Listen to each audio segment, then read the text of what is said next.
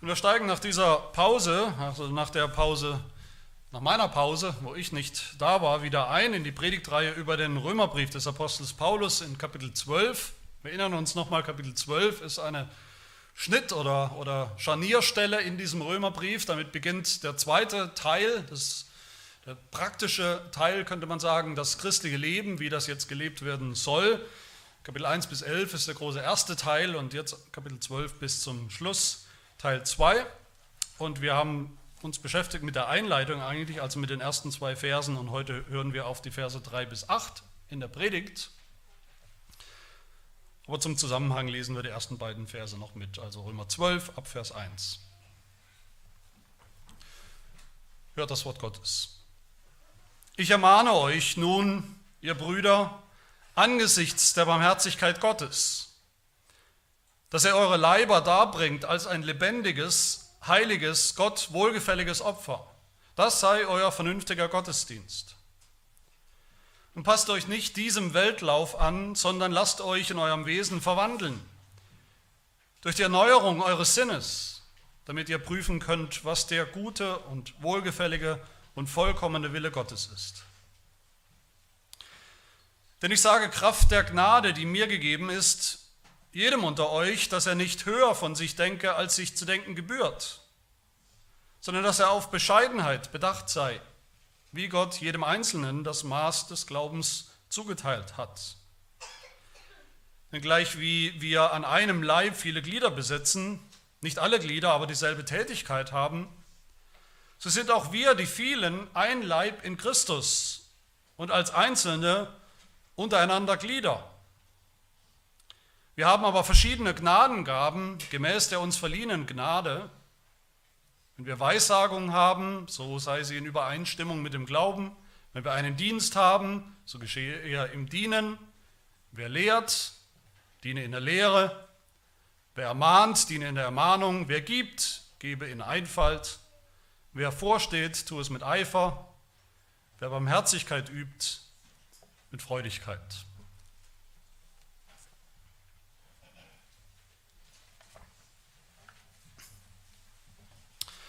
Freue mich, wie gesagt, nach einigen Wochen der Pause, Urlaub kann man es nicht ganz nennen, Schreiburlaub vielleicht, jetzt wieder hier zu sein und euch wieder zu dienen, dienen zu dürfen mit dem Wort Gottes, mit der Predigt, wie es Apostel Paulus ja hier sagt in Vers 7, wer lehrt, der diene auch in der Lehre, der tue genau das.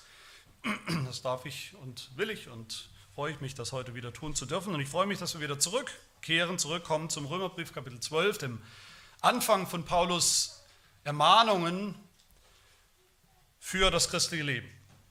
Wir haben gesehen, dieser Kapitel 12, Anfang von Kapitel 12 ist eine ganz, ganz entscheidende Verbindung oder Scharnierstelle in diesem Brief zwischen dem großen Teil 1, wo es grob darum geht, könnte man sagen, als Überschrift sozusagen, wie wir eigentlich gerettet werden von unseren Sünden.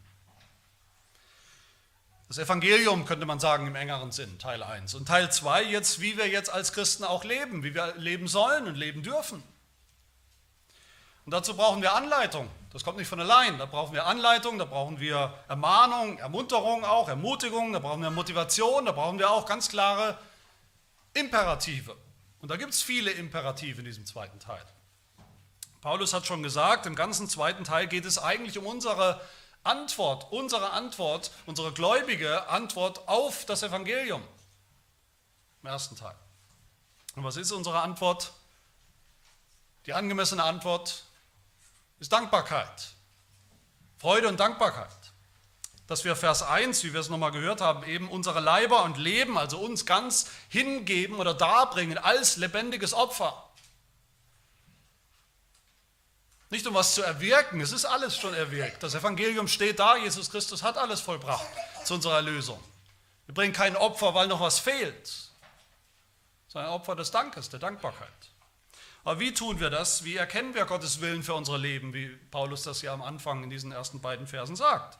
Was wir so gerne auch ganz praktisch wissen würden. Was ist Gottes Wille für unser Leben als Christen? Was ist, was ist Heiligung?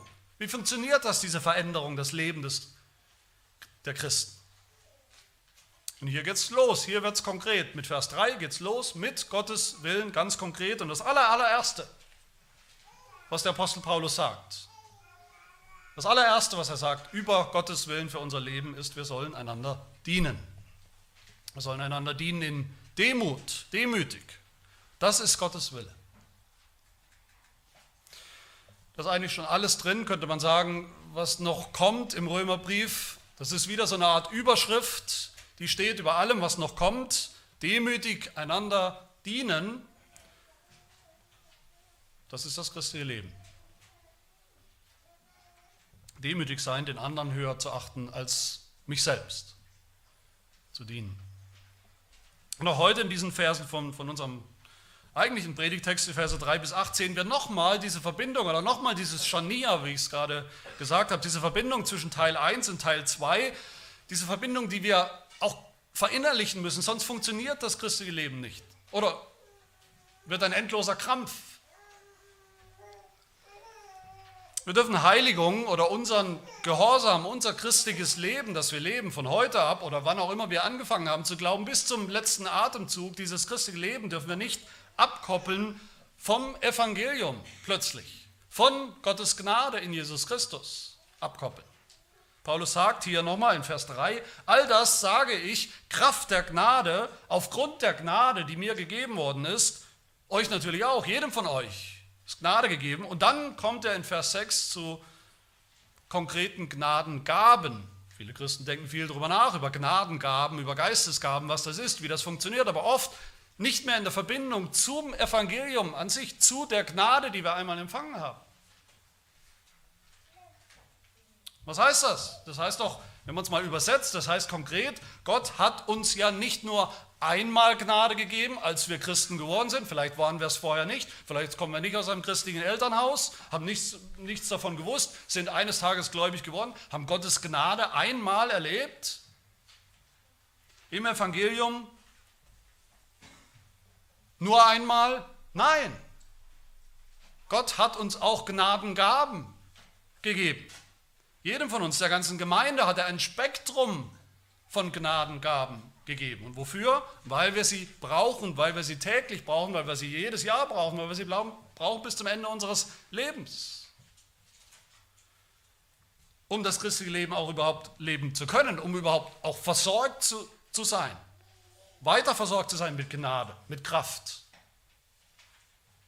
Damit das Leben als Christ nicht zum Kampf und Krampf wird, den wir jetzt eben allein auszustehen, allein auszufechten haben ständig frustriert, ständig kraftlos, ständig niedergeschlagen, sondern dass das christliche Leben zu einem freudigen und dankbaren Leben und Geschäft wird. Gott hat uns nicht allein gelassen im christlichen Leben, nachdem wir gläubig geworden sind, ein für alle Mal, dass wir es jetzt eben selbst ausfechten, selbst ausmachen müssen, jeder für sich allein, jeder für sich zu Hause, individuell. Nein, Gott dient uns weiter mit seiner Gnade, er dient uns mit seinen Gnadengaben und er tut das in der Gemeinde. In der Gemeinde. Damit wir dann auch anderen dienen können in der Gemeinde. So wie es jeder von uns dringend braucht. Und ich hoffe, ich sage euch nichts Neues, wenn ich sage, wir alle brauchen das ganz dringend. Das ist die Struktur des christlichen Lebens und das ist voll guter Nachricht. Das ist gute Nachricht. Und das wollen wir uns heute anschauen. In der Gliederung könnte man sagen, jede Menge Ds heute. Nicht, dass ich das immer so mache, aber heute hat sich so ergeben. Ein, ein D-Day sozusagen. Mein erster Punkt ist Demut. Mein zweiter Punkt ist der eine und die vielen in der Gemeinde. Und mein dritter Punkt, wir sollen demütig über uns selbst. Äh, der dritte Punkt ist der Dienst in der Gemeinde. Demut, der eine und die vielen und der Dienst in der Gemeinde.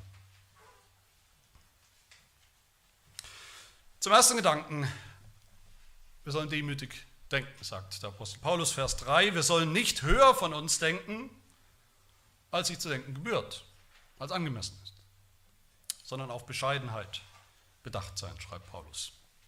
Ich denke, das wissen wir alle aus eigener Erfahrung, die meisten von uns zumindest, dass man eine hohe Meinung von sich selbst hat, dass wir eine hohe Meinung von uns selbst haben.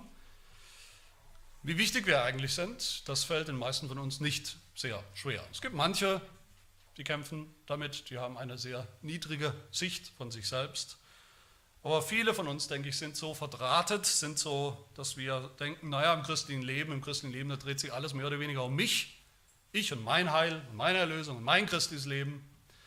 Wenn schon dienen, dann muss mir alles und jeder dienen. Bescheidenheit fällt uns schwer, das liegt uns nicht.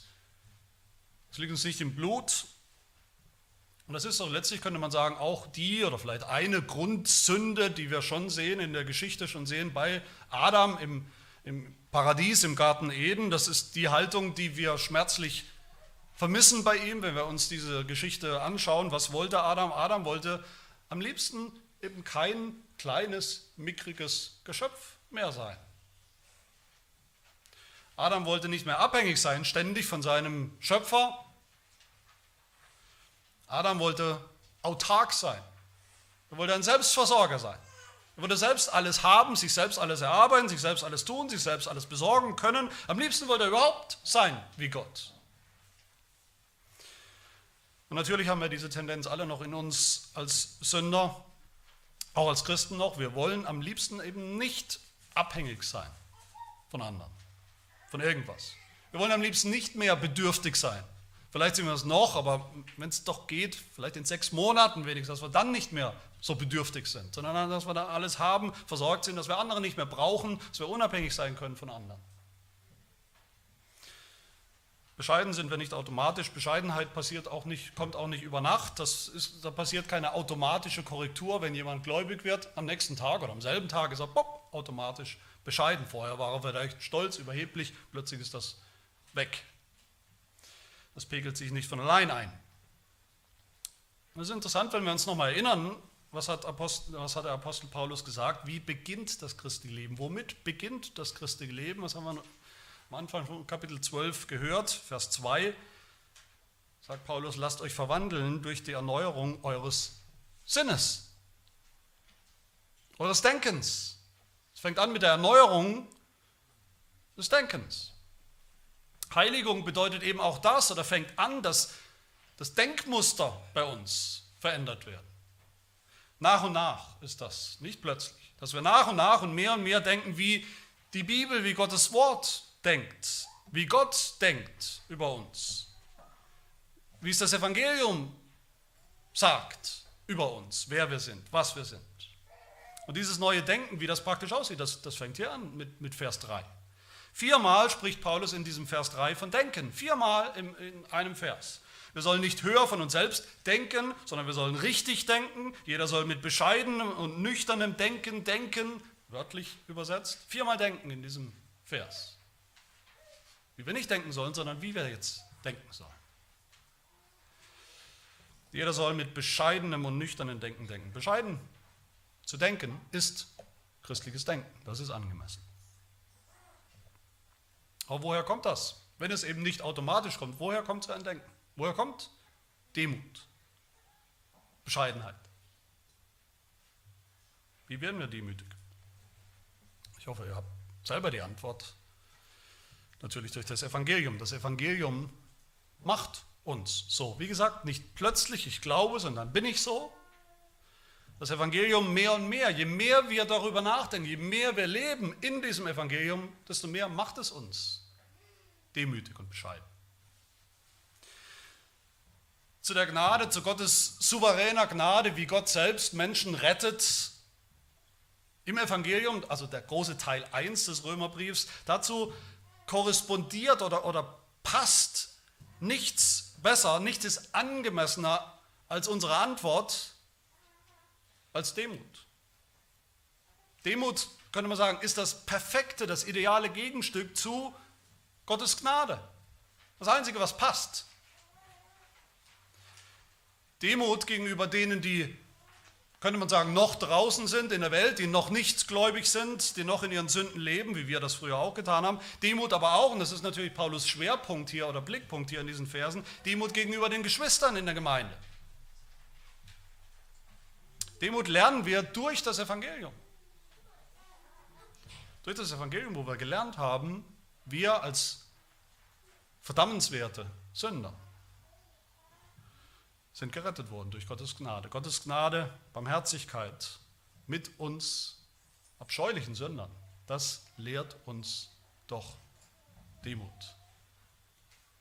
Und deshalb muss ich hier auch mal wieder sagen, Was ich vielleicht oft sage, ich denke nicht zu oft, weil es nötig ist, deshalb, weil das so ist, ist ein Christ, und ich sage mal besonders ein reformierter Christ, ein Mitglied einer reformierten Kirche wie unserer, so ein Christ, der stolz ist, der überheblich ist, der sich selbst ständig überschätzt und überwichtig nimmt. Das ist ein Widerspruch in sich, das ist eine Schande für das Evangelium. Das ist eine Schande auch für uns Reformierte, vielleicht besonders. Wir beanspruchen doch, oder nicht? Wir beanspruchen doch als Reformierte, vielleicht ist das das, was uns ausmacht oder nicht, wenn wir sagen, was ist reformiert, wenn Leute uns fragen, was heißt reformiert zu sein. Wir beanspruchen doch, dass, dass wir die deutlichste, klarste, biblischste Lehre von Gottes Gnade haben, oder nicht? Von Gottes Gnadenwahl. Gott erwählt ganz allein und ganz souverän, wen er rettet und erlösen will. Wie er aus völlig verderbten Sündern, die nichts zu bieten haben, seine Kinder macht. Und das haben wir auch, das stimmt. Wir haben die klarste, davon sind wir überzeugt, die klarste und biblischste Lehre von Gottes Gnade. Aber, aber wie ironisch wäre es jetzt sozusagen im zweiten Teil vom Römerbrief oder in unserem christlichen Leben, wie ironisch, wie, wie tragisch, wie peinlich wäre es, wenn wir nicht gleichzeitig auch die demütigsten Christen wären, sondern eben regelmäßig auffallen als die überheblichsten, die stolzesten. Die, die sowieso nicht zu niemandem brauchen, die alles wissen, die die Weisheit mit Löffel gefressen haben, die sich niemandem unterordnen, unterordnen wollen, die gegen alles rebellieren, die niemandem dienen wollen, für die Demut eigentlich ein Fremdwort ist, zumindest in der Praxis.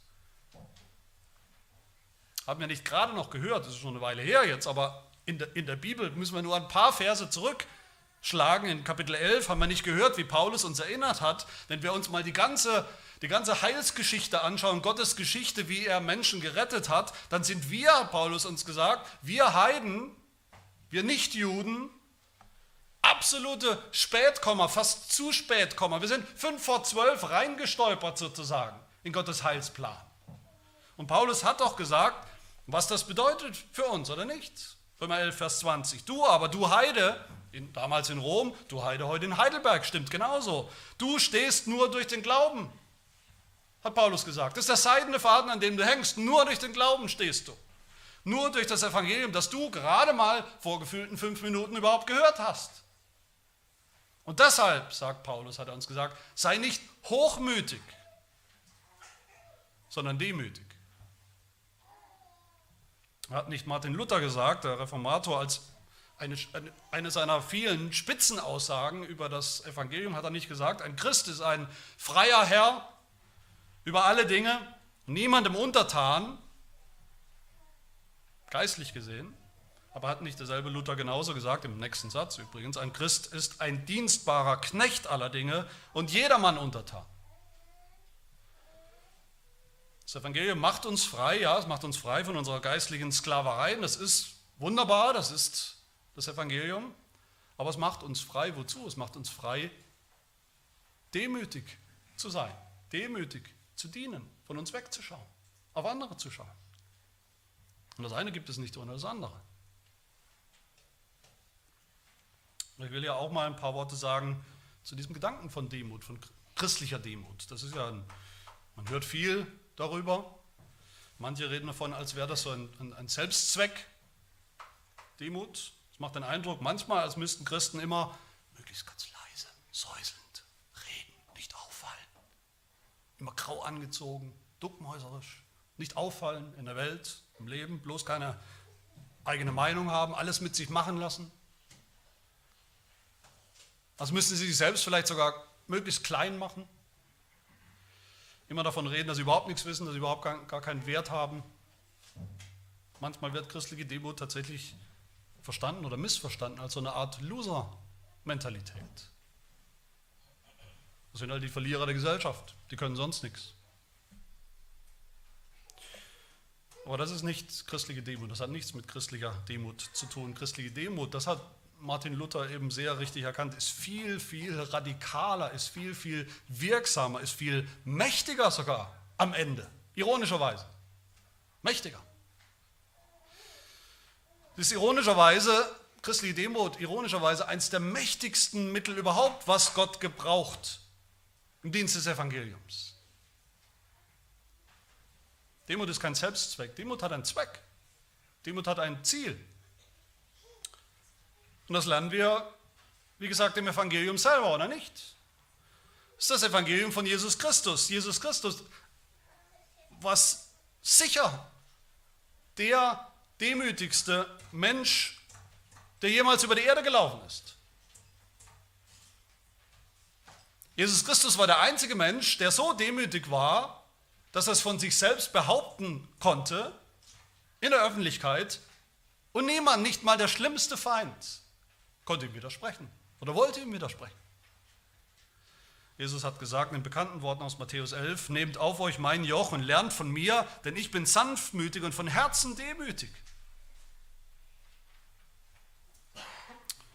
Und in Philippa 2 heißt es über Jesus Christus, obwohl er in der Gestalt Gottes war. Das heißt nichts weniger, kein Deut weniger, als dass er immer schon in Ewigkeit der wahre Sohn Gottes, Gott selbst war. Obwohl er so in der Gestalt Gottes war, hielt er sich, hielt er sich nicht daran fest, Gott gleich zu sein, sondern er entäußerte sich selbst, nahm die Gestalt eines Knechtes an, er erniedrigte sich selbst, wurde gehorsam bis zum Tod am Kreuz. Aber warum hat er das getan? Warum hat Jesus so niedrig und demütig gelebt und gedient? Weil er ein Schwächling war, weil er eine Lusche war, weil er ein Weichling war, weil er einer war, der eben sonst nichts wusste anzufangen in seinem Leben, der keinen Plan hatte, der nichts konnte, der nichts vorhatte, dem alles egal war, was, was er mit mir machen wollte, macht.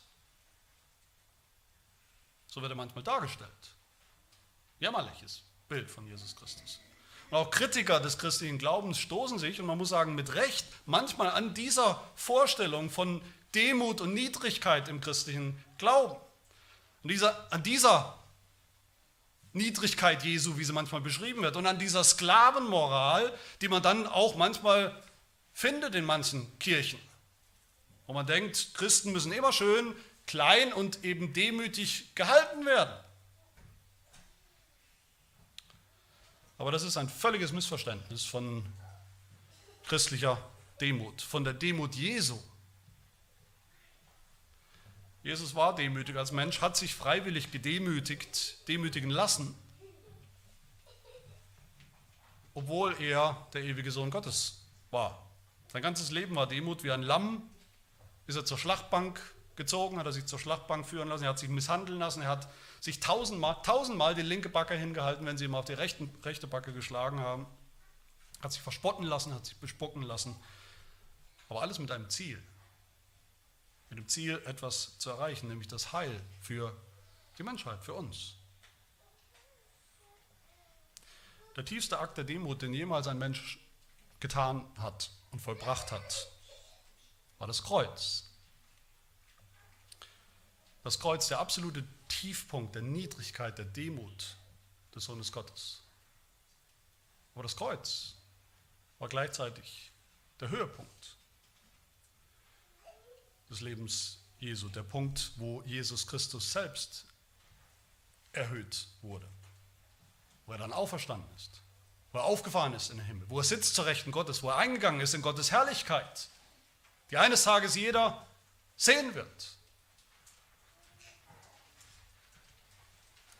Das ist die christliche Demut, die auch wir an den Tag legen sollen. Demut Kraft der Gnade, sagt Paulus, Kraft des Evangeliums. Natürlich sind wir nicht gleich wie Jesus. Wir sind nicht Gottes Sohn. Wir sind nicht Gott. Aber auch für uns gilt Demut, die Demut, zu der Paulus uns hier auffordert, den niedrigen Weg zu gehen, den Weg des Dienstes, der Selbsterniedrigung, die linke Wange hinzuhalten, wenn wir auf die rechte geschlagen werden, die Extrameile zu gehen, uns selbst zu verleugnen und selbst zu erniedrigen. Auch unsere Demut hat einen Zweck. Sie hat einen Zweck in der Gemeinde, dass wir einander selbstlos dienen, wie Jesus Christus uns gedient hat, wie er uns noch dient. Was ist denn, wenn man es mal analysieren möchte, da braucht man nicht viel zu wissen, was ist denn der Hauptgrund oder Auslöser für Streit in der Gemeinde? Für Lehrstreitigkeiten, für Richtungsstreitigkeiten, für dies oder jenes Streitigkeiten in der Gemeinde. woran Gemeinden auch auseinanderbrechen, ist ein Mangel an Demut. Immer ein Mangel an Demut. Steckt immer dahinter. Und was ist die Abhilfe? Die Abhilfe ist so zu sein wie Jesus. Philippa 2 nochmal, tut nichts aus Selbstzucht oder nichtigem Ehrgeiz, sondern in Demut achte einer den anderen höher als sich selbst. Wie es Jesus war und getan hat. Aber christliche Demut hat auch einen Zweck in der Welt, um uns herum. Natürlich die Welt zu gewinnen fürs Evangelium. Die Welt kennt ja keine echte Demut mehr. So eine Demut kennt die Welt nicht. Keine echte Selbstlosigkeit, dass einer sein Leben aufopfert, übertragen oder im echten Sinn sogar für jemand anderes. Das kennt die Welt kaum noch. Und da sollen wir Jesus Christus nachahmen, seine Demut nachahmen, die, die mächtigste Demut, die die Welt je gesehen hat. Mit Duckmäusertum oder mit Sch Schwächlichkeit hat das nichts zu tun. Die Demut und Bescheidenheit, von der Paulus spricht hier, ist nichts anderes als der Weg des Kreuzes. Dass wir unser Kreuz auf uns nehmen, unsere eigene Selbstsucht, unseren Egoismus kreuzigen und kreuzigen lassen. Diese Demut beginnt, wie gesagt, mit dem Denken. Auch das sagt Paulus in Philippa 2, ein Beispiel von Jesus Christus, Philippa 2, Vers 5. Ihr sollt so gesinnt sein, sagt Paulus da. Dasselbe Wort. Ihr sollt so denken wieder. Ihr sollt so gesinnt sein, so denken, wie es Jesus Christus auch getan hat, der sich selbst erniedrigt hat, um Gottes Willen zu erfüllen. Mit einem Ziel, mit einem Zweck. Und wenn wir nur das begreifen heute, oder wenn ihr nur das begreift, dass es im ganzen Rest vom, vom Römerbrief und eigentlich in unserem ganzen christlichen Leben nur darum geht, dass wir ganz einfach mehr und mehr werden wie Jesus Christus. In diesem Fall demütig wie Jesus Christus. Da haben wir schon wirklich sehr viel kapiert vom christlichen Leben. Und damit zum zweiten Punkt, zur Demut und dem Dienen in der Gemeinde. Vers 4 schreibt Apostel Paulus, denn gleich wie wir an einem Leib viele Glieder besitzen, nicht alle Glieder aber dieselbe Tätigkeit haben. Das ist ein Bild. Paulus, der Apostel Paulus spricht ja vom, vom Körper, vom menschlichen Körper. Den kennen wir natürlich alle. Wir alle haben einen. Ein Körper, ein Mensch sind wir, aber besteht natürlich aus vielen unterschiedlichen Körperteilen. Und die haben alle natürlich, wie wir wissen, ganz unterschiedliche Funktionen. Aber alle sind nötig, sind nicht manche sehr wichtig und auf andere kann man eben auch verzichten, nach Belieben. Mein Arm, das bin nicht ich, mein Arm ist nicht der ganze Sebastian, mein Kopf ist nicht Sebastian, auch ohne den Rest sozusagen. Aber ohne Arm bin ich auch kein Sebastian, zumindest kein ganzer. Wir müssen jetzt das Bild nicht überstrapazieren mit modernen Prothesen und was auch immer, darum geht es nicht. Es geht darum, dass der Arm natürlich nötig ist, dass meine Arme nötig sind für mich, damit mein Körper funktioniert. Ohne, ohne meinen Kopf kein Sebastian, ohne mein Herz kein Sebastian. Und das gilt natürlich für euch alle genauso. Und dieses, dieses einfache Bild, was, was wir gar nicht übersetzen müssen, eigentlich was jeder von uns kennt, das überträgt der Apostel Paulus dann auf die Gemeinde in Vers 5. Er sagt, so, also genau so auch, sind auch wir, die vielen, ein Leib in Christus und als Einzelne untereinander Glieder, also Körperteile am selben Leib, damit untereinander verbunden und, und verwandt. Wir haben aber verschiedene Gnadengaben gemäß der uns verliehenen Gnade. Zu dieser christlichen Demut, von der wir gerade gehört haben, zu der Paulus uns ermahnt, im ersten Punkt auch ermahnt hat, gehört, meine Lieben, ganz zentral, dass wir erkennen, wie nötig die Gemeinde ist. Wie nötig die Gemeinde zum Leben von jedem Christen dazugehört. Zu unserem Leben. Dass die Gemeinde nicht ganz nett ist. Schön, dass man das auch noch hat irgendwo, dass man sonntags irgendwo hingehen kann. Eigentlich so richtig brauchen tun wir es nicht. Sondern absolut Notwendig, lebensnotwendig. Solange wir nicht da sind, mit der Gemeinde sind, verbunden sind, sind wir wie ein Arm, der alleine irgendwo rumschwirrt. Zu erkennen, dass wir nicht allein als Christen leben und überleben können. Dass wir erkennen, das christliche Leben, die Heiligung findet nicht statt im stillen Kämmerlein, wie wir so oft denken. Das christliche Leben findet überhaupt nicht allein statt, findet überhaupt nicht individualistisch statt. Nicht ich und mein Jesus, nicht mein persönliches Privatprogramm für Heiligung, was ich montags bis freitags so richtig durchziehe und dann am Wochenende kann ich mich entspannen davon. Das geht uns so schwer rein, ich weiß das, es geht uns so schwer rein in unseren individualistischen Schädel. Wir sind alle so geprägt, dass wir denken und so getrimmt auch von der Gesellschaft, dass wir individualistisch denken oder Individualisten sein wollen. Aber doch, wenn wir mal drüber nachdenken, ist das alles hier so wunderbare, gute Nachricht für uns. Es ist ein Zeichen von Reife, wenn ein Christ gefragt wird. Ich persönlich als Pastor freue mich, wenn eins der Mitglieder unserer Gemeinde gefragt wird, was machst du eigentlich so, was ist denn dein Programm zur Heiligung? Wie, wie, wie kommst du weiter im, im geistigen Leben? Was, was, sind denn die besten Hilfsmittel, die du mir geben kannst oder die besten Bücher, die du gelesen hast, die besten Programme? Und er antwortet nicht, ja, mehr, mehr stille Zeit, mehr Bibel lesen, mehr Bücher, mehr Seminare, sondern er sagt ganz spontan, na, die Gemeinde natürlich.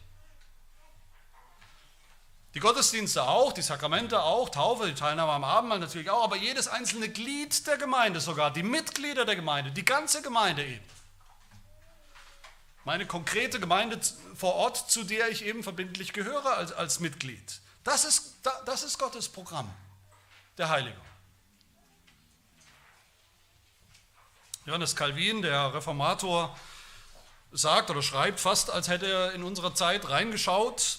Er sagt, ich zitiere ihn, von Natur aus will jeder für sich selbst so viel haben, also so viele Gaben, alle Gaben eigentlich, dass er auf keine, auf keine Hilfe seitens der Brüder angewiesen ist sagt Calvin. Da hat er absolut recht oder nicht. Das steckt in uns allen drin. Wir hätten am liebsten, vielleicht beten wir sogar in diese Richtung, dass wir alle Gaben haben, dass wir nicht zu niemandem mehr brauchen. Dass wir eine Gabenmaschine sind. Autark. Geistliche Selbstversorger wollen wir eigentlich alle am liebsten sein, damit wir nicht zu niemandem brauchen. Wir wollen eigentlich in uns selbst so eine Art Privatgemeinde sein, wo wir der Papst sind, wo wir alles tun, wo wir unsere eigenen Lehrer sind, unsere eigenen Leiter, unsere eigenen Seelsorger, unsere eigenen Heiler, Versorger, Diener.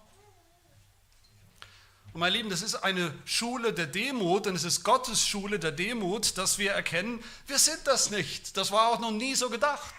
Das können wir gar nicht leisten. Keiner von uns, nicht der Begabteste unter uns, muss ja aber auch gar nicht. Darum geht es gerade in der Gemeinde. Die Gemeinde, in der Gemeinde, auch wenn wir uns umschauen, die Gemeinde sind ja nicht, das ist nicht eine Gruppe von Klonen, die alle genau gleich sind. Die haben alle alle Gaben. Die können zusammen oder auch einzeln auskommen. Alles Schema F, alle dieselben Gaben, alles dieselben, alle dieselben Schwächen, dieselben Stärken. Das sind alles Leiter, das sind alles Lehrer, ihre eigenen Lehrer, alles Seelsorge oder alles Praktiker.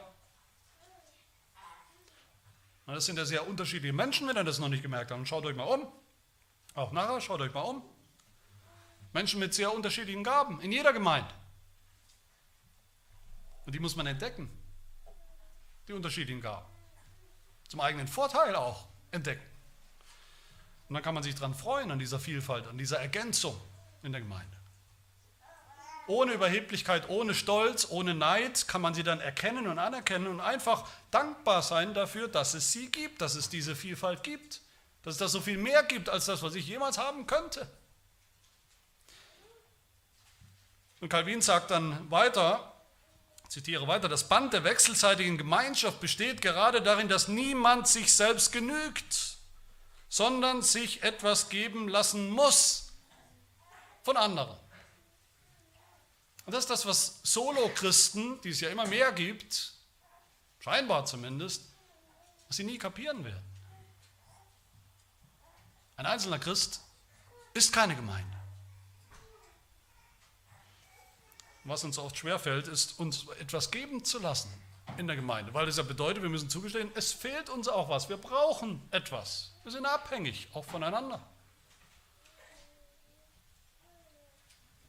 wie das unser niederländisches Glaubensbekenntnis eigentlich sehr, sehr seelsorglich und wunderbar sagt, ausdrückt in Artikel 28 über die Gemeinde. Da heißt es, wir glauben, dass die Kirche die Versammlung derer ist, die gerettet werden und dass außerhalb von ihr kein Heil ist. Deshalb darf sich niemand ihr entziehen, um mit sich selbst zufrieden zu sein.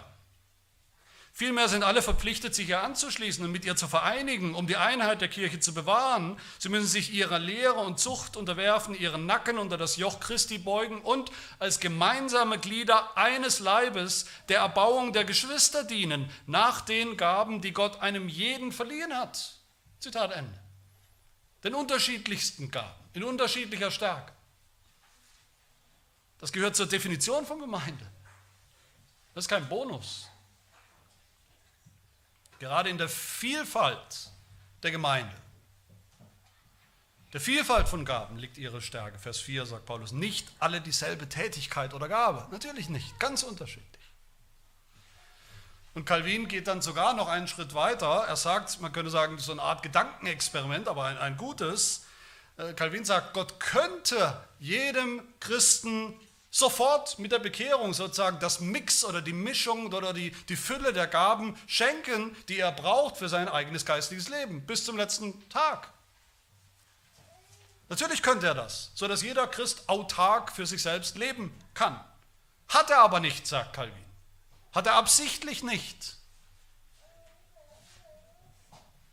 Weil er will, dass wir in dieser Schule, in diese Schule gehen, in, in dieser Schule lernen und wachsen dass wir Gemeinschaft praktizieren. Deshalb hat Gott jedem Christen eben auch nur 5% oder 12% oder was auch immer, die Zahl ist egal, aber ihr wisst, was ich meine, an den Gaben gegeben, die er braucht. Ich hoffe, ihr erinnert euch noch, vielleicht noch vage etwas an die Predigten über die Dreieinigkeit, die wir gehört haben. Da habe ich gesagt, was Gemeinde ist, was, was auch unsere Gemeinde ist, das kann man nicht verstehen durch Addition, indem man sagt, okay, da ist der, der Simon und der Eduard und, und, der Lauro und dann rechnet man zusammen, dann sind es 12, 13, 25, 38 einzelne Christen, die man einfach zusammen addiert und dann das ist gleichzeitig und das ist eben Gemeinde. Gemeinde. Zur Gemeinde kommt man niemals durch pure Addition von Einzelchristen, die alle für sich selbst auch irgendwo autark und ausreichend sind. Aber genauso wenig haben wir gehört, kann man die Gemeinde als Ganzes dividieren, wieder aufteilen in Einzelchristen, die alle auch genauso gut allein funktionieren. Und wir haben gehört, warum das so ist. Weil man genauso wenig oder noch viel weniger den drei einen Gott verstehen kann durch Addition. Vater, Sohn, Heiliger Geist macht drei. Nein, macht ein Gott. Und wie man den Vater und den Sohn und den Heiligen Geist als unterschiedliche Personen nicht auseinander dividieren kann in drei Einzelne. Gerade in der Vielfalt der Gemeinde, in der Vielfalt der Gemeinde. Das ist kein Widerspruch zur Einheit. In der Vielfalt der Gemeinde finden wir die Einheit. Und umgekehrt, in der Einheit der Gemeinde geht die Vielfalt nicht verloren. Niemand. Dann findet sie ihren Ort. 1. Korinther 12 haben wir gehört, damals auch bei der Predigt. Es bestehen aber Unterschiede, schreibt Paulus dort in den Gnadengaben, Unterschiede, echte Unterschiede. Doch es ist derselbe Geist. Auch gibt es unterschiedliche Dienste, doch es ist derselbe Herr. Und auch die Kraftwirkungen sind unterschiedlich, doch es ist derselbe Gott, der alles in allen wirkt. Das bedeutet für uns alle sehr praktisch, wir sollen demütig und mit offenen Augen anerkennen, was es denn so gibt an Gaben in der Gemeinde, die Gott verteilt hat, die Gott absichtlich ungleich und unvollständig verteilt. Nach dem Maß des Glaubens. Vers 6, gemäß der uns verliehenen Gnade. Es ist sowieso Gottes Gnade. Wer, was und wie viel davon bekommt. Das ist nicht demokratisch mit den Gaben, das ist nicht gleichmacherisch. Niemand hat einen Anspruch auf eine Gabe, Gott verteilt sie und er verteilt sie ungleich. Das fängt schon an mit dem Apostel Paulus selbst, oder nicht, der sich ja vorstellt, uns vorstellt. Man könnte denken, das ist stolz gemeint, ist aber nicht stolz gemeint, das ist demütig, aber er hat eben diese Dienst oder diese Gnade bekommen. Er sagt, Kraft der Gnade, die ihm gegeben ist und nur ihm. Er ist immerhin ein Apostel und das waren ja nicht viele. Das war auch ein Problem in der Gemeinde. Viele wollten es gerne sein, aber es waren nicht viele. Warum deshalb neidisch sein? Warum sind wir so oft neidisch auf andere? Was die haben, was die können, was die an Gaben haben oder was die Dienste haben in der Gemeinde. Warum begreifen wir nicht, das ist die Aussage hier, bei Paulus, was der andere hat an Gaben. Links und rechts von mir, was alle anderen haben an Gaben in der Gemeinde. Und was ich vielleicht nicht habe an dieser Stelle. All das dient ja auch mir. Seine Gabe ist meine Gabe. Seine Gabe dient dem ganzen Leib, gehört dem ganzen Leib, gehört uns als Einheit, als ein Leib. Nochmal 1. Korinther 12. Jedem wird aber das offensichtliche Wirken des Geistes aus alle Gaben zum allgemeinen Nutzen verliehen. Hat Paulus da geschrieben. Das wäre furchtbar, wir können es uns eigentlich gar nicht vorstellen, aber doch leben wir manchmal so als Christen oder sehen es manchmal als Ideal. Eine Gemeinde, ein Leib, ein Körper, der nur aus Augen besteht oder der nur aus Mündern besteht oder der nur aus Händen oder, oder Armen besteht, nur aus Köpfen, nur aus Denkern. Wer würde dann dem Arm Befehl geben? Wer würde die Muskeln mit Blut versorgen? Wer, wer würde denken? Und auch dieser Punkt, meine Lieben, diese Einheit in der Vielheit in der Gemeinde, auch das ist Evangelium für uns. Das ist nicht irgendwie Gemeindetheorie, das ist Evangelium, das ist gute Nachricht für uns. Die Gemeinde ist keine menschliche Institution, kein menschlicher Verein, wo es eben Mitglieder gibt, die treten alle ein, die haben alle mehr oder weniger dasselbe Interesse, aber vielleicht unterschiedliche starke Gaben. Die Gemeinde in ihrer Vielfalt ist der eine Leib Christi, Vers 5. Wir, die vielen, sind ein Leib in Christus. Die Gemeinde hat ein Haupt, einen Kopf, Sie wird regiert und bestimmt vom Haupt und das ist unser Herr Jesus Christus. Und das heißt, wir können und wir müssen das Christi-Leben nicht allein leben. Wir können gar nicht. Das heißt auch, die ganzen Imperative, die wir hier jetzt schon hören und auch noch hören werden, im Rest des Briefes, die wir brauchen für das christliche Leben, sind Imperative an die Gemeinde. Wir erfüllen sie im Kontext der Gemeinde. Heiligung ist ein Gemeinschaftsprojekt in der Gemeinde. Gott sorgt selbst dafür, dass sie geschieht, dass wir geheiligt und verändert werden in der Gemeinde. Durch ihre vielen Glieder mit ihren unterschiedlichsten Gaben, aber in Einheit unter dem einen Christus. Und damit sind wir beim letzten Punkt, den konkreten Gaben für den Dienst, die der Apostel Paulus hier anspricht. Paulus macht es dann konkret auch in den, in den letzten äh, drei Versen, Verse 6 bis 8. Wie sieht das dann aus in der Gemeinde? Was brauchen wir konkret an geistlichen Gaben? Was brauchen wir für das christliche Leben, damit es funktioniert, damit wir versorgt sind, damit es flutscht? Er macht es konkret. Er zählt verschiedene Gnadengaben auf. Und zwar sieben an der Zahl. In diesem Fall wollen wir nicht auf die falsche Fährte uns locken lassen. Das ist nicht die Zahl der Vollkommenheit hier. Das ist keine vollständige, erschöpfende Liste. Das ist eine beispielhafte Liste von Gnadengaben, die es in der Gemeinde gibt, in der Kirche gibt. Ich persönlich halte sogar nicht mal so viel von diesen ominösen Listen an Geistesgaben oder Gnadengaben, die manchmal kursieren in Kirchen oder, oder Gemeinden, weil diese Listen immer die Tendenz haben, manche besonders hoch zu hängen, als wären die besonders wichtig und andere tauchen gar nicht auf auf diesen Listen, sind anscheinend unwichtig. Niemand hat die oder niemand braucht die.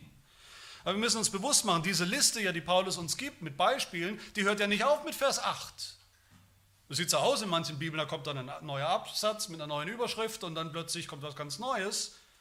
Die Überschrift ist ja sowieso später hinzugefügt. Aber es geht weiter. Paulus geht dann weiter in den nächsten Versen. Es geht weiter und gibt andere Gnadengaben, die Jesus Christus der Gemeinde schenkt, die der Heilige Geist wirkt. Und, und das sind oft eben dann die scheinbar glanzlosen Gaben, die eigentlich keiner so richtig haben will. Die Liebe, der Eifer, das ausdauernde Gebet, die Gastfreundschaft, viele, viele Dinge, die noch kommen werden. Das sind genauso geistliche Gaben vom Geist gewirkt. Und allesamt genauso wichtig wie die sieben, die Paulus hier aufzählt als, als Beispiele.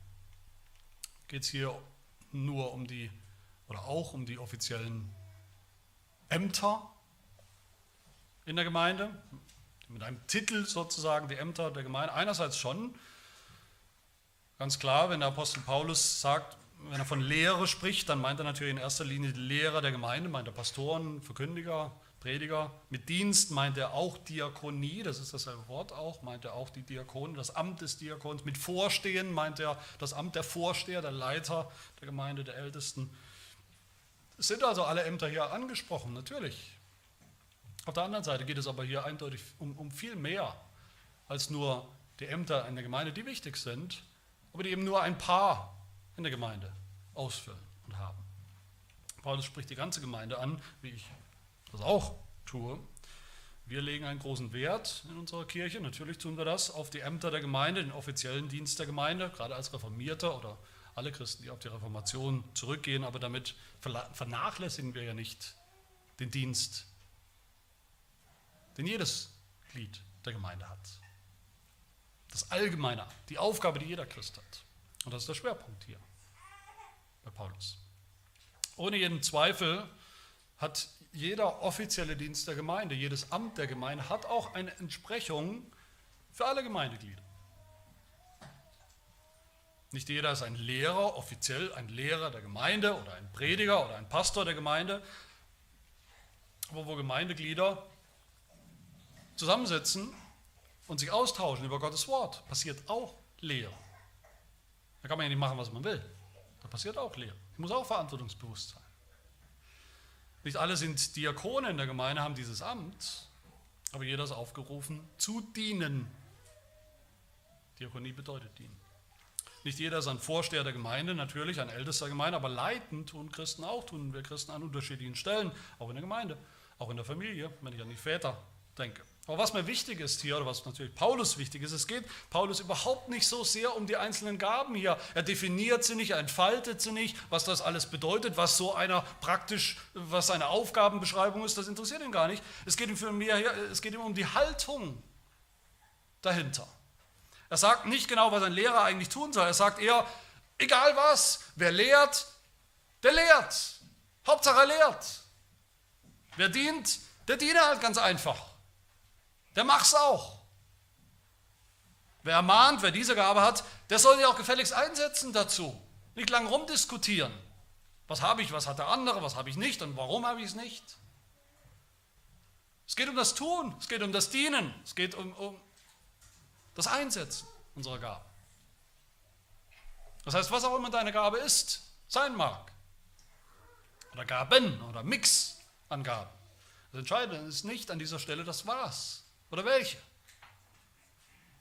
Sondern dass man sie ausübt als Dienst an der ganzen Gemeinde, den wir alle der Gemeinde, der ganzen Gemeinde schulden, den wir einander schulden, ein Dienst, den wir einander schulden, schuldig sind. Und wie man sie ausübt, nämlich nicht indem man denkt, naja, ich habe 1, 2, 3, 4, 5 Gaben, also muss ich ja was Besseres sein. Also müssen alle auf, nach meiner Pfeife tanzen. Also müssen alle auf mich hören. Sondern bescheiden, demütig, eben als echten Dienst. Wir reden oft von Dienst, aber was wir damit meinen oder die Haltung dahinter hat überhaupt nichts mit Dienst zu tun, sondern eher mit einem Anspruch zu herrschen. Wir müssen das tun, wir sollen das tun im Bewusstsein, dass es sowieso, wie gesagt, eine Gnadengabe ist. Nichts, was wir verdient haben, nichts, was uns besser macht oder auszeichnet. Eine Gnadengabe, eine Gabe, die wir nur haben, um der ganzen Gemeinde zu dienen. In all dem geht es Paulus eigentlich nur, könnte man sagen, um verschiedene Formen des einen Dienstes oder des Dienens insgesamt. Deshalb will ich das auch, auch überhaupt nicht hier im Einzelnen auslegen, die einzelnen Gaben, die Paulus hier nur hintereinander weg als Beispiele äh, aufzählt. Ich denke auch, die, die Gaben oder Aufgaben erklären sich von selbst. Es sind ja keine Fremdwörter, die wir hier hören. Vorstehen und lehren und äh, das kennen wir alle. Ich will schließen mit vier praktischen Anwendungen für uns aus dem, was Paulus uns hier mitgibt für das christliche Leben. Und die erste Anwendung ist, dass wir erkennen, dass diese Gaben da sind oder wo sie da sind beim anderen in der Gemeinde, um uns herum dass wir sie demütig annehmen, dankbar annehmen, freudig sogar annehmen, die Vielfalt. Sowohl die annehmen, die uns eben in einem Amt dienen, die Gaben haben, die auch in einem Amt ausgeübt werden, als Lehrer zum Beispiel, als Diakone, als Älteste, wie gesagt, was wir alle brauchen, dass wir das dankbar annehmen, als auch, und wie gesagt, das ist der Schwerpunkt hier, dass wir dankbar annehmen, all die, die uns dienen ohne Amt. Was wir genauso brauchen. Diese Vielfalt an Gaben zu erleben, in der Gemeinde zu entdecken, in der Gemeinde bedeutet dann auch, sie auch anzunehmen, weil ich sie brauche. Nicht, weil das mal ganz nett ist oder dass ich sogar dem anderen damit einen Gefallen tue. Ich selbst brauche das. Ich brauche alle Gaben aller Glieder der Gemeinde. Jede dieser Gaben beinhaltet auch das Gegenstück, könnte man sagen, oder nicht? Wenn jemand anders sie hat. Die Gabe des Dienens bedeutet, dass ich auch lernen muss, mir dienen zu lassen, Dienst eines anderen anzunehmen. Manchen fällt das schwer. Die Gabe der, der Weissagung, von der Paulus hier spricht, oder der Lehre bedeutet, dass wir auch, was sind? Da müssen wir Schüler sein, da müssen wir Lernende sein, da müssen wir belehrbar sein, damit wir das annehmen können, diese Gabe. Lehre Ermahnung, das könnt ihr uns selber ausrechnen, was das für uns bedeutet als Empfänger. Die Gabe des Gebens bedeutet, dass wir auch empfangen lernen müssen. Für Christen manchmal nicht leicht. Mir begegnet das immer wieder, auch in der Gemeinde. Christen, die ein echtes Bedürfnis haben, auch ein praktisches Bedürfnis, und die Gemeinde will helfen und sie, nein, kann ich nicht annehmen. Fällt uns manchmal nicht leicht. Vorstehen bedeutet für uns dann auch, dass wir uns auch unterordnen. Hebräer 13, Vers 17, gehorcht euren Führern und fügt euch ihnen, weil es eben manche gibt, die vorstehen. Barmherzigkeit, auch das will angenommen werden. Lasst uns alle, die Amtsträger und die Gemeindeglieder, mit offenen Augen sozusagen immer wieder neu auf, auf, auf Entdeckungsreise gehen in der Gemeinde, die vielfältigen Gaben entdecken und auch Gott danken dafür, dass es sie gibt, dass er uns so auf vielfältige Art und Weise dient und versorgt. Die zweite Anwendung ist, dass wir erkennen, welche Gabe wir selber haben und sie auch einsetzen, dass wir, uns nicht, dass wir nicht zu schüchtern sind und sagen, naja, ich habe vielleicht das oder jenes als Gabe oder eine Mischung von Gaben, aber ach, wer bin ich schon? Und mich braucht sowieso niemand. Und die Gabe ist so klein, das bringt sowieso nichts. Dass wir aber auch nicht zu faul sind, unsere Gaben einzusetzen oder zu egoistisch sind. Potenzielle Gemeindeglieder oder neue Gemeindeglieder, die kommen, die fragen mich oft oder immer wieder, vor allem manchmal, wenn sie aus evangelikalen Gemeinden, Freikirchen kommen, ist manchmal sogar die erste Frage, ja, wenn ich hier äh, in die Gemeinde komme, was kann ich tun? Welchen Dienst kann ich haben? Welche Bezeichnung habe ich dann? Wie heißt das dann? Wir meinen meistens irgendwas, was dann auch auf der Webseite steht. Der hat diesen oder jenen Dienst. Was wirklich zählt im christlichen Leben ist, dass wir dienen. Dienen kann und dienen soll jeder. Das ist das allgemeine Amt von jedem Christen. Jeder von uns, die Botschaft hier, jeder von uns hat Gaben verliehen bekommen, Vers 6, gemäß, gemäß der uns verliehenen Gnade. Manchmal schlummern diese Gaben, vielleicht denkst du gerade, ja, ich würde ja gern dienen und was einbringen, aber Ich weiß einfach nicht, was ich da als Gabe überhaupt haben soll. Mir fällt nichts ein. Vielleicht fällt ja nächste Woche mehr ein. Wie gesagt, die Liste der Gaben geht ja noch weiter in Kapitel 12 und auch später noch kommen solche Dinge. Aber ich denke, wir gehen auch oft falsch ran. Man entdeckt seine Gaben nicht sozusagen am Schreibtisch äh, mit irgendwelchen Gabentests oder im Büro des Pastors, auch nicht unbedingt. Oft entdeckt man, man entdeckt seine Gaben erst, wenn man einfach anfängt zu dienen. Wenn man anfängt zu dienen, überall, wo man Not sieht in der Gemeinde, bei unseren Geschwistern Not sieht, man fängt an, man packt an, man ist da, man bietet sich an, man dient. Man dient allgemein und vielfältig und je mehr man dient, desto mehr entdeckt man auch, wo seine Gaben liegen, wo meine Gaben liegen. Und egal was es ist, es ist alles nötig. Jeder ist nötig. Das Auge ist nötig, das Ohr ist nötig, der Bauch ist nötig, der Fuß, der Kopf, das Gehirn, was auch immer, alles ist nötig. Alle Gliedmaßen sind nötig für, für die Gesundheit oder für das Heil der ganzen Gemeinde. Nie dürfen wir denken, auf uns, auf meinen Dienst kommt es nicht an. Es gibt so viele in der Gemeinde, die sind so begabt, die machen das dann schon, das funktioniert. Doch, die Gemeinde, jeder andere, deine Geschwister brauchen dich, brauchen deine Gaben. Brauchen es, dass du selbst sie auch entwickelst. Keine Gemeinde kann lange überleben oder vielleicht überhaupt überleben. Nur mit den offiziellen Ämtern. Wenn es einen Pastor gibt, der macht seine Arbeit vielleicht gut, mehr oder weniger gut. Wenn es Älteste gibt, die ihre, ihre, ihr Amt treu ausfüllen und Diakone gibt, denken manche, na, dann wird der Laden schon am Laufen bleiben, dann wird es schon funktionieren. Nein, wird es nicht. Eine Gemeinde ist, kann auch nicht überleben oder funktionieren, wenn nur die dienen, die irgendeine brennende Leidenschaft haben, die Gott ihnen angeblich, wie man immer mal hört, aufs Herz gelegt hat. Das klingt ja wunderbar und klingt fromm, aber so funktioniert das auch nicht mit der Gemeinde. Dienen in der Gemeinde ist gerade oft überhaupt nicht spektakulär. Und komischerweise gibt es viele Aufgaben, eben niedrigere Aufgaben in der Gemeinde, für die ich noch nie gehört habe, dass jemand eine brennende Leidenschaft hat. Was weiß ich, fragt mal das Küchenteam oder die, das, das Putzteam oder was auch immer. Haben die eine brennende Berufung, Lebensberufung, diese niedrigen Dienste zu machen? Nein, aber sie dienen. Und auch für mich als Pastor sage ich auch ganz ehrlich, dass ich, ich zweifle jetzt nicht an meiner Berufung deshalb, aber ich habe auch nicht immer eine brennende Leidenschaft, jeden Tag von morgens bis abends für meinen Dienst. Manchmal ist es einfach nur unspektakulär und Arbeit und Mühe und macht auch müde. Es ist nicht, es war noch nie das Kennzeichen von wahrem geistlichen Dienst, dass er immer Spaß macht und immer die höchste, das höchste Glücksgefühl der Berufung auslöst.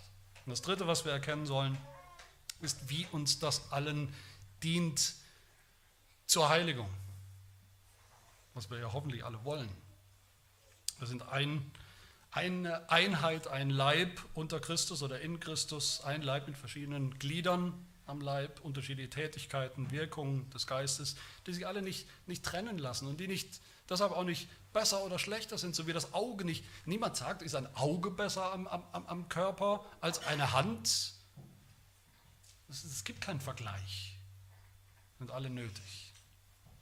Und als Teil dieser Einheit der Gemeinde, wo alle diese Dienste passieren, wo alle diese Dienste mehr und mehr zusammen ineinander greifen, wie Zahnräder sozusagen, genau an der Stelle passiert Heiligung, passiert Veränderung für alle Glieder. Und das Letzte, was wir erkennen sollen, und ist eigentlich das Wichtigste und Schönste, wir sollen in all dem eben auch wieder das Evangelium erkennen. Wir können nicht an Dienst denken, obwohl wir es manchmal tun. Wir denken an Dienst oder Dienste in der Gemeinde, was muss gemacht werden, wer macht was in der Gemeinde, wie auch immer. Aber wir können nicht an Dienst in der Gemeinde denken, ohne an Jesus Christus zu denken. Als allererstes, Jesus Christus ist gekommen, gerade nicht, um sich dienen zu lassen, sondern um zu dienen. Und das hat er auch. Das ist das Evangelium. Jesus Christus hat uns gedient. Jesus Christus ist Mensch geworden. Jesus Christus ist niedrig geworden, ist unser Knecht geworden unser Diener geworden, der Diener unseres Heils. Und derselbe Jesus Christus, der dann, wie ich vorhin schon gesagt habe, nicht in Demut geblieben ist, sondern auferstanden ist, erhöht wurde zu Gott in den Himmel. Derselbe Christus hat der Gemeinde diese Gaben gegeben diese Dienste und Ämter gegeben, durch die er jetzt weiter dient. Der Auferstandene, der Erhöhte, der allmächtige Jesus Christus dient uns direkt in der Gemeinde durch diese Gaben. Durch den Bruder und die Schwester links und rechts von mir. Das ist nicht jetzt plötzlich rein menschlich und das hat mit Christus gar nichts zu tun. Christus liebe ich, der ist da oben im Himmel, aber mit meinem Bruder oder Schwester, von denen will ich nichts hören. Von denen brauche ich auch nichts. So funktioniert das nicht. Christus dient uns durch unsere Geschwister in der Gemeinde. Er ist in der Gemeinde, er ist das Haupt, es ist sein Leib. All das sind Gnadengaben, wie Paulus uns erinnert, Gaben aus Gnade. Lass uns das niemals, vergessen. Wir haben sie empfangen aus Gnade, aus reiner Gnade, aus Gottes Gnade. Wir empfangen selber mehr und mehr Gnade durch diese Gaben in der Gemeinde. Und wir haben sie, die, die wir haben, die Gaben, die wir haben, um anderen mehr und mehr Gnade zu erteilen. Gott durch uns. Lass uns das tun in aller Bescheidenheit. Also ein Leib mit vielen Gliedern, unterschiedlichen Gliedern. Lass uns das tun zur, zur Stärkung der ganzen Gemeinde, zu unserer eigenen Heiligung, der Heiligung des Leibes. Amen. Wir beten. Ja, unser Gott, unser Vater im Himmel, wir danken dir für die Gemeinde, dass du uns erlöst hast, nicht allein, sondern uns hineingestellt und eingegliedert hast in dein Volk. Das besteht von Anfang an und das bestehen wird für alle Ewigkeit in der Herrlichkeit im Himmel. Dass du uns eingegliedert hast in die Gemeinde, die, die, die Gemeinschaft der Heiligen, die aber doch erst noch geheiligt werden müssen, mehr und mehr. Wir danken dir, dass du durch deinen Sohn Jesus Christus der Gemeinde äh, Gaben ausgeteilt hast, Gaben des Geistes, der wirkt, durch die du unter uns wirkst, der gegenseitigen Ermahnung und Ermunterung und Ermutigung und Auferbauung des ganzen Leibes, ja zu unserer Heiligung. Hilf uns, dass wir immer demütiger werden, dass wir diese Gaben, unsere eigenen und die unserer Geschwister dankbar annehmen, dass wir sie einsetzen. Lass uns die Vielfalt der Gaben in der Gemeinde erkennen und demütig anerkennen zu unserem Besten, zum Wohl der ganzen Gemeinde, auch unserer Geschwister und zu deiner Ehre. Das bitten wir in Jesu Namen. Amen.